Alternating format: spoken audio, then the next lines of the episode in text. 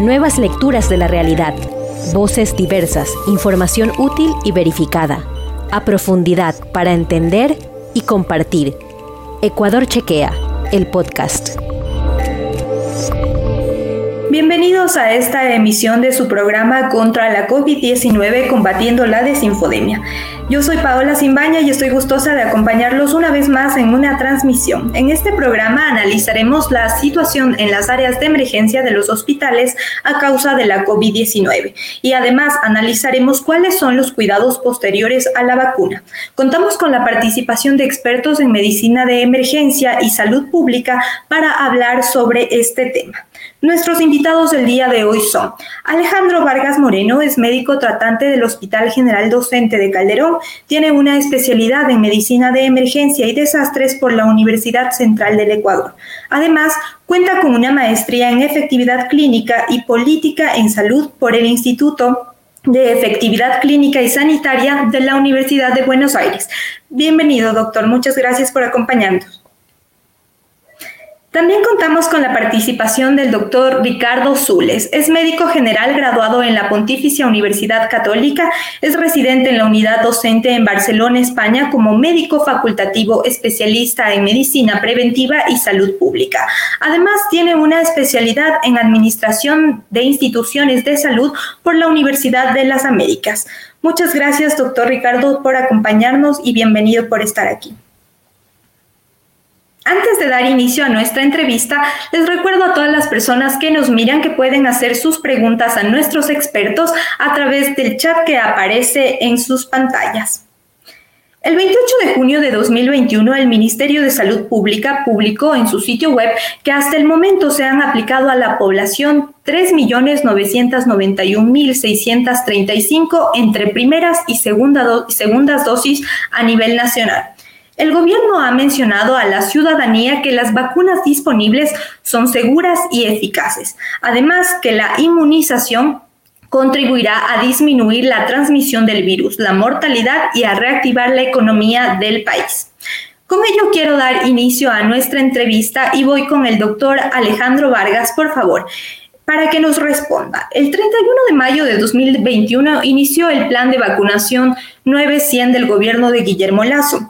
¿Cree usted entonces que este proceso ha ayudado a disminuir las cifras de contagios y a disminuir sobre todo eh, los casos de COVID en las áreas de los hospitales?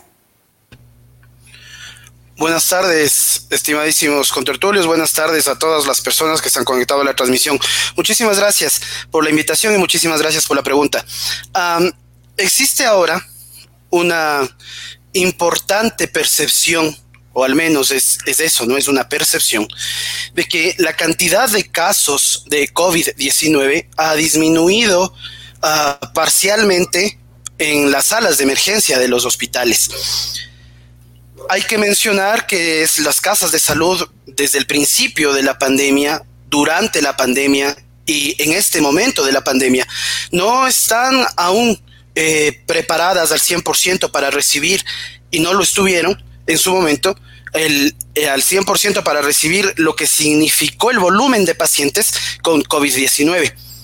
Per se, la vacunación ha surtido un efecto favorable, no solo en la cantidad de pacientes que hoy por hoy acuden a las salas de emergencia para ser diagnosticados, estabilizados, tratados y derivados según corresponda, sino que también la severidad de los síntomas con los que se presentan los pacientes en salas de emergencia ha disminuido considerablemente. Pero al menos esa, como digo, esta es la percepción que tenemos, una percepción de una cierta calma que ya la vivimos anteriormente, la vivimos después del primer confinamiento y ahora estamos eh, viviendo algo bastante similar, siendo muy reservados y cautelosos en ser ampliamente optimistas sí, ha disminuido, ha disminuido la cantidad, ha disminuido la severidad de los síntomas con los que se presentan, pero hay que ser cautos aún. Gracias, doctor. Voy con esta pregunta dirigida para el doctor Ricardo y quisiera un poco que nos comentara, en Internet circulan varias teorías falsas, por supuesto, alrededor de las vacunas para combatir la pandemia ocasionada por la COVID-19. ¿Qué debemos saber los ciudadanos sobre las vacunas y cómo combatimos entonces la desinformación que se ha generado alrededor del proceso de inoculación? Eh, muy buenas a todos, ¿cómo están? Eh, muchísimas gracias por la invitación a, la, a esta charla que podemos tener todos. todos.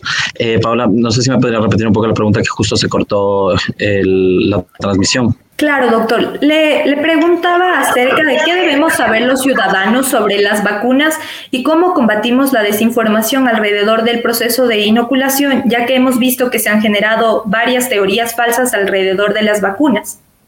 Bueno, es importante destacar que el, proceso de vacunación eh, a nivel internacional ya se está dando desde hace muchos meses. Eh, inclusive Ecuador también estaba eh, casi a la par cuando empezó el primer plan de vacunación en enero del 2021. Las vacunas eh, de COVID-19, según el CDC, la OMS, la FDA, eh, la EMA, la EMS, que son agencias regulatorias tanto internacionales como a nivel farmacológica, eh, aseguran que las vacunas son seguras y en realidad son seguras, puesto que eh, se han hecho muchísimos estudios eh, para poder eh, hacer estas autorizaciones de emergencia. Para hacer una autorización de emergencia se requiere por lo menos haber tenido estudios de eficacia y seguridad para poder sacar las vacunas. todas las vacunas que están al momento comercializadas a nivel internacional y en nuestro país, como son la vacuna de Pfizer, la vacuna de Sinovac y AstraZeneca, hasta el momento se han comprobado ser seguras y, eh, eficaces. Eh, hay nuevos estudios inclusive ahora, eh, después de seis o siete meses de, de vacunación, que hablan de que las vacunas inclusive son ya efectivas, que es una diferenciación súper grande, pues la eficacia se mide desde un punto en el que la la población es lo, lo, más parecido a un, laboratorio. En cambio, la efectividad ya es a tiempo real.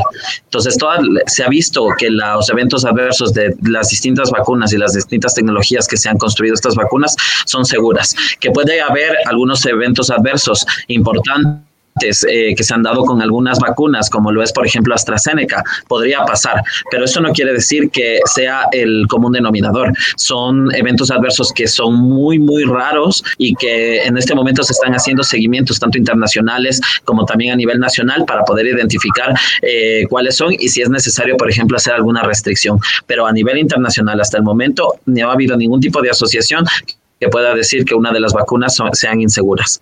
Y es importante, además de esto, eh, dentro de la información, siempre saber cuáles son los canales seguros de formación que podemos, de información que podemos eh, obtener. Entre esos tienen que ser los canales eh, oficiales, por ejemplo, en nuestro país del Ministerio de Salud Pública o también de los canales oficiales de las agencias regulatorias de fármaco, como es el ARSA. Muchas gracias, doctor. Eh, ya veníamos conversando, doctor Alejandro, acerca de la supuesta calma que se percibía en las áreas de emergencia, sobre todo en los hospitales.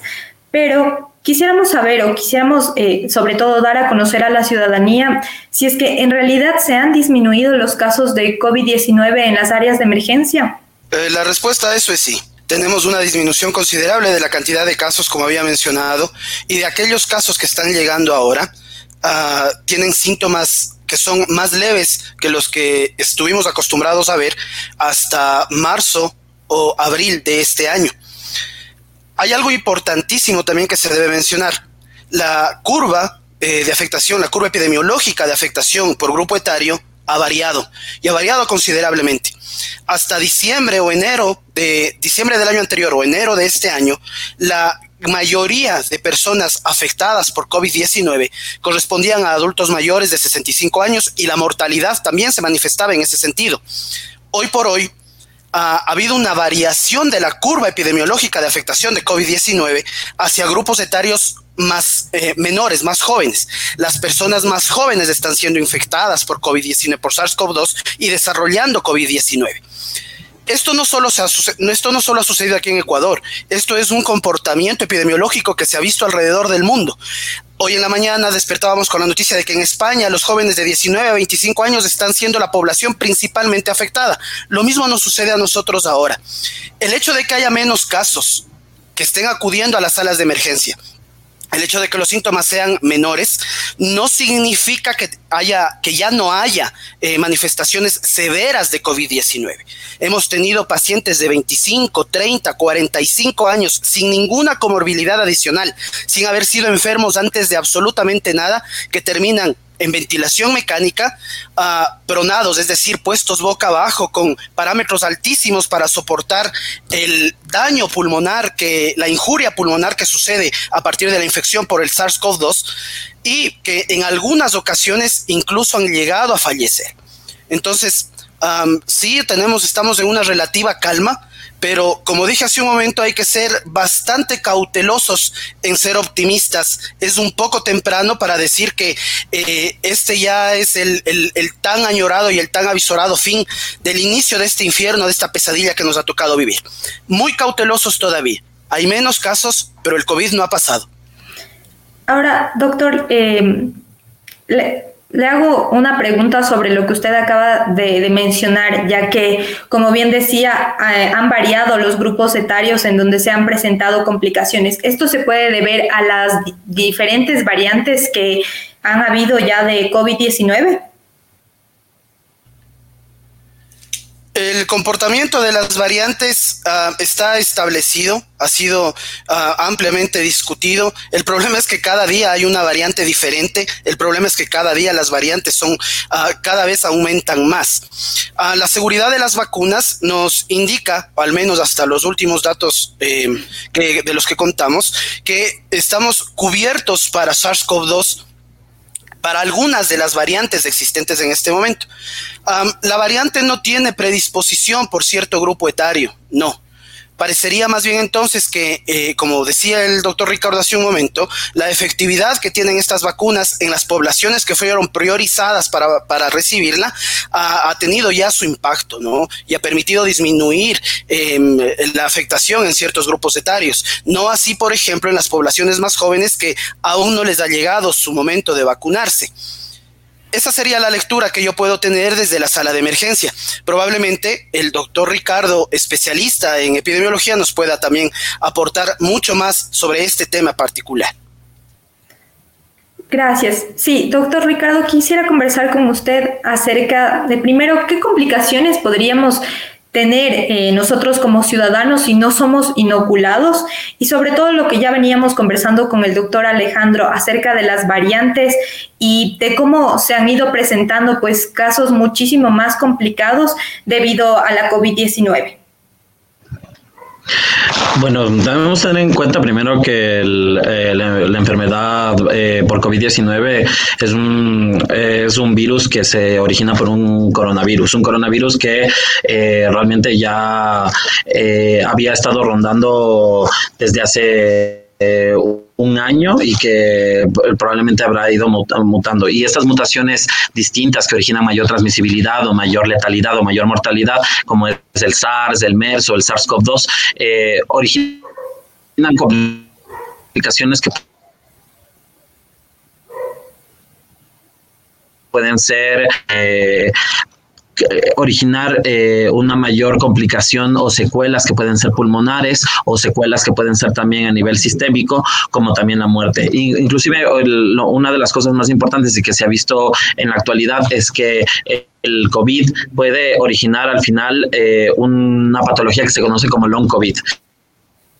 Este long COVID eh, es algo muy nuevo, es algo muy actual, que se ha estado viendo ya desde el primer momento de, la, de las primeras olas de pandemia, pero que no se las entendía porque no teníamos un seguimiento de las complicaciones que podía haber dado esta enfermedad. Ahora tenemos claro de que existe una enfermedad que queda eh, remanente o que queda como parte de la secuela del, de, COVID y que es fundamental tener en cuenta de que podría originar una, un, que podría ser inclusive hasta crónica. Estos datos eh, recién los, los estamos teniendo en los distintos estudios, pero hay que tener en cuenta que hay pacientes que pueden tener síndromes de fatiga o cansancios crónicos o inclusive tener en cierta forma eh, o de saturaciones por lo mismo que, ha ocurrido. Por eso es fundamental tener en cuenta de que, la, de que las estrategias eh, no farmacológicas como es el uso de mascarilla, el higiene de manos, eh, la etiqueta respiratoria y la vacunación son fundamentales para poder evitar este tipo de complicaciones que se podrían dar en la población. No toda la población es igual, la idiosincrasia de cada uno es distinta, pero sí es fundamental tener en cuenta que eh, estas complicaciones se pueden originar tengas 20 años o tengas 80. Obviamente las personas mayores de 50 años siempre van a tener mayores complicaciones de mortalidad o letalidad.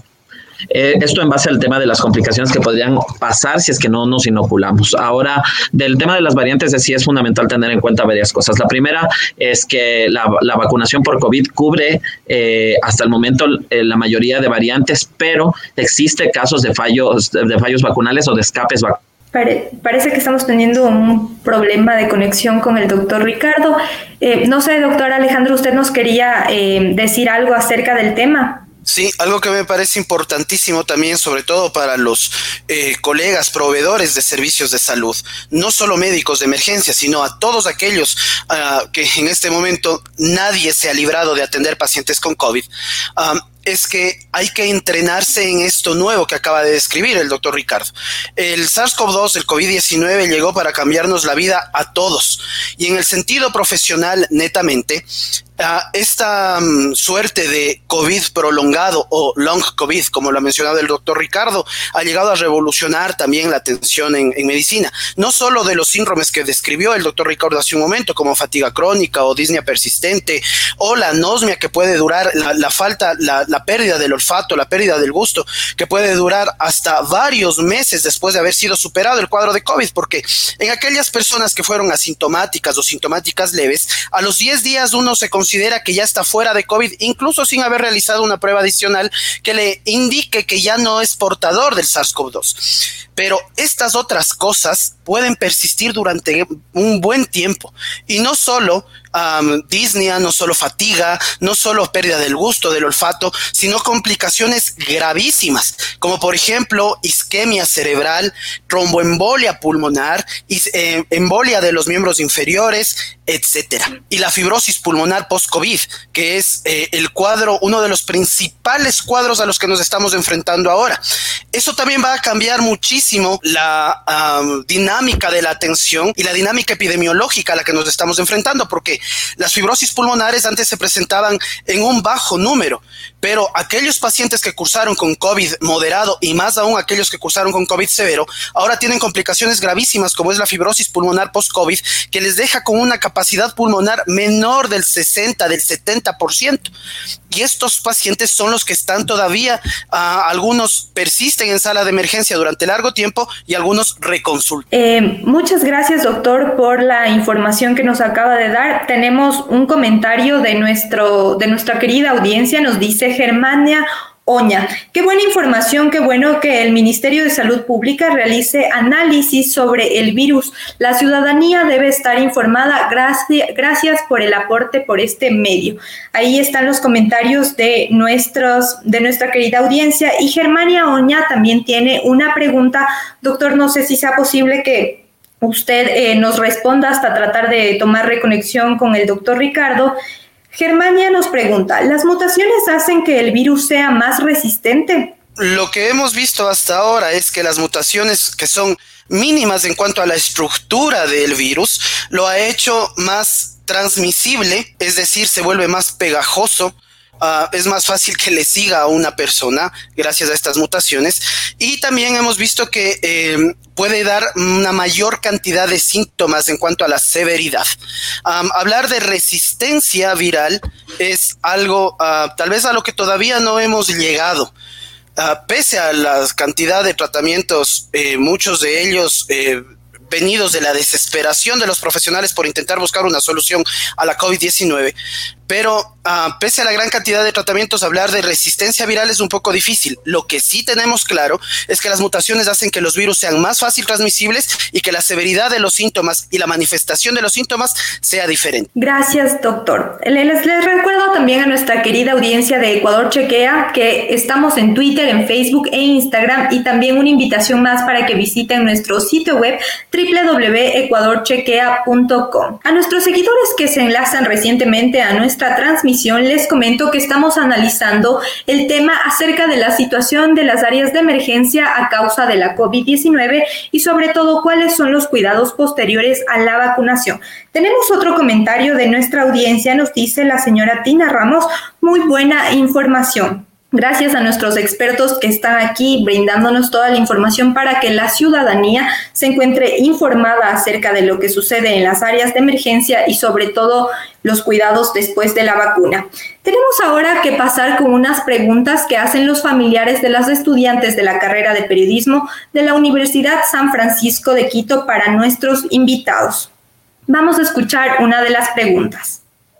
Eh, mi edad es 63 años cumplidos eh, yo ya me puse la primera dosis de la vacuna AstraZeneca y necesito hacer una pregunta si, si qué recomendaciones puedo seguir después de haberme vacunado, eh, eh, recibido la primera vacuna. Doctora Alejandro, no sé si usted nos pueda contestar esta pregunta, por favor. Con todo gusto, importantísima pregunta. Ah, inmediatamente después de vacunarse, el protocolo que se ha establecido indica que uno debe eh, guardar eh, vigilancia por parte del personal que está a cargo hasta 15 minutos después de haber sido vacunado. Hemos tenido algunas reacciones postvacunales como elevación de la tensión arterial, taquicardia, que han sido complicaciones menores que han revertido en pocos minutos y los pacientes pueden ser eh, dirigidos hacia domicilio de forma segura. El hecho de estar vacunado con la primera dosis y con la segunda dosis inclusive no le evita la posibilidad de contagiarse de COVID. Lo que posibilita la vacunación es eh, disminuir la cantidad de síntomas o la manifestación severa de la enfermedad. Por lo tanto, recibir la primera dosis no garantiza nada, recibir la segunda tampoco. La mascarilla tiene que seguir siendo una política ah, en, la, en el quehacer, en el convivir diario. El lavado de manos y el distanciamiento social, tal cual hemos venido eh, trabajando tal cual hemos venido viviendo hasta ahora. La severidad de los síntomas, la vacuna lo que evita es eh, la posibilidad de morir, de eh, desarrollar síntomas graves y morir a causa de COVID-19. No evita contagiarse. Así que mascarilla, lavado de manos y distanciamiento social es la respuesta. Eh, doctor Ricardo, muchas gracias. Vemos que hemos podido tomar reconexión. Gracias también al doctor Alejandro por la respuesta para nuestro eh, querido ciudadano. Eh, doctor Ricardo, quisiera preguntarle si tal vez de su parte existen algunos cuidados adicionales que deba tener la ciudadanía de, sin importar la marca de vacuna que se hayan puesto para combatir la COVID-19.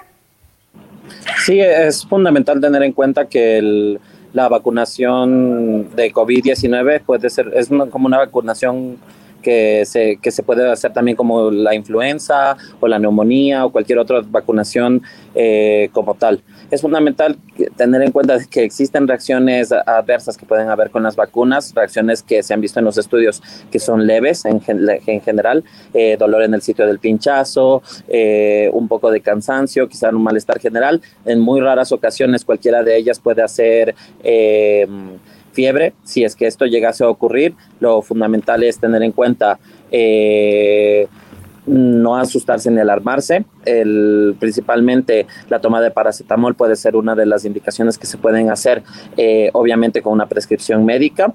Y por lo demás, si es que ocurriese alguna eh, algún evento que se desconozca de la vacuna es acercarse al, centro de salud más cercano. Pero por lo demás, una vacuna, un cuidado vacunal exclusivo como tal no existe. También comparto las palabras del doctor Alejandro acerca de la importancia de tener en cuenta de que el recibir la vacuna, cualquiera que sea, en su primera dosis no te protege eh, al 100% de contagiarte de COVID. Y lo mismo ocurre con la, con la, vacuna, con la vacunación a la segunda dosis.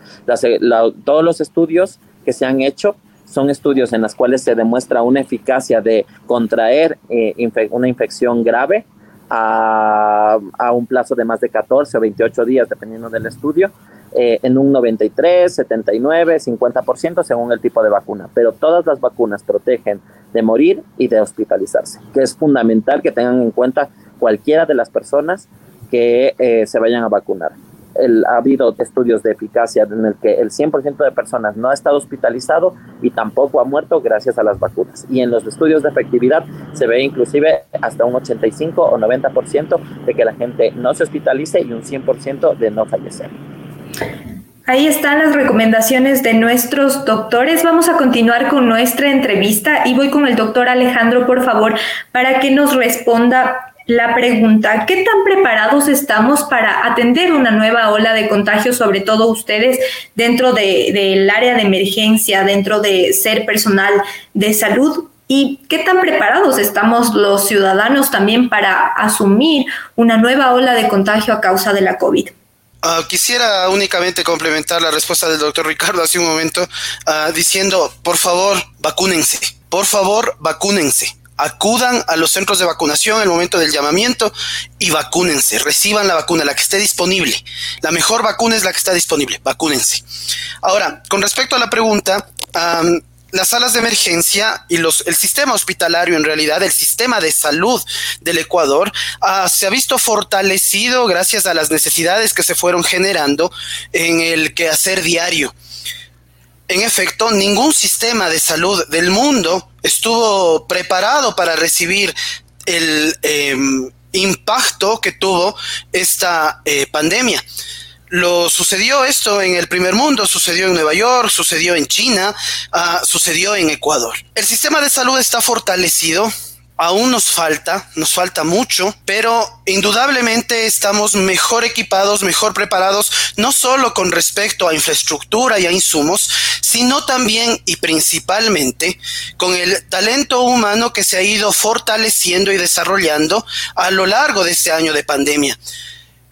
En noviembre, en diciembre del año anterior, en febrero del año, eh, del año anterior, eh, cuando llegó el SARS-CoV-2 a Ecuador el 14 de febrero eh, del, 2020, cuando llegó SARS-CoV-2 a Ecuador, eh, teníamos un desconocimiento general de cómo se manifestaba la enfermedad, qué es, cuál era el tratamiento más ideal, qué protocolos debíamos seguir y de tal un año y medio después de que esto ha sucedido, el personal de salud que ha puesto y ha sostenido al sistema está mejor capacitado, mejor informado y está tratando de manera más segura a los pacientes. Un reconocimiento a todos los colegas que han puesto el pecho a toda esta situación como parte del Ministerio de Salud Pública del Ecuador eh, en todos sus subsistemas de provisión de servicios. Muchas gracias por su intervención, doctor Alejandro. Antes de finalizar, les recordamos a nuestros seguidores que si sospechan que están ante un contenido desinformativo o ante un fake, nos escriban al número de WhatsApp que se encuentra en sus pantallas. Es el 098 45 35 165 para que la redacción de Ecuador Chequea realice la verificación.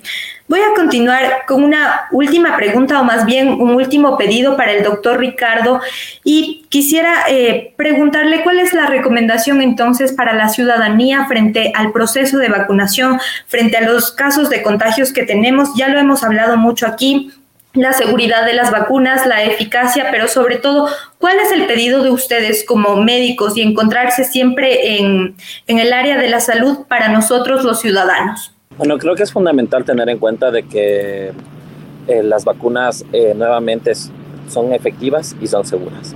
Y lo mencionamos por varias ocasiones porque realmente queremos que todas las personas que tengan la oportunidad y la accesibilidad para vacunarse lo hagan el Ministerio de Salud Pública mm, ha sacado un ausentismo de un 30% aproximadamente. Este ausentismo puede ser por varias ocasiones, por varias cosas. Entre esas está también los determinantes sociales de salud que tenemos nosotros aquí en el país, las inequidades en salud que existen, la falta de accesibilidad que puede haber a los distintos puntos de vacunación, pero también es un tema de información.